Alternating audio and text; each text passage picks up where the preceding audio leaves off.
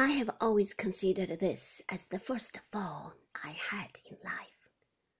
When I booked my place at the coach office, I had had a box seat written against the entry, and I had given the bookkeeper half a crown. I was got up in a special great coat and shawl expressly to do honour to that distinguished eminence, had glorified myself upon it a good deal, and I had felt that I was a credit to the coach. And here, in the very first stage, I was supplanted by a shabby man with a squint, who had no other merit than smelling like livery stables, and being able to walk across me more like a fly than a human being, while the horses were at a canter.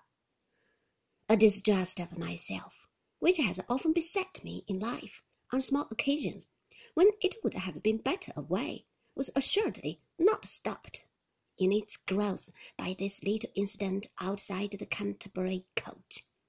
It was in vain to take refuge in gruffness of speech. I spoke from the pit of my stomach for the rest of the journey, but I felt completely extinguished and dreadfully young.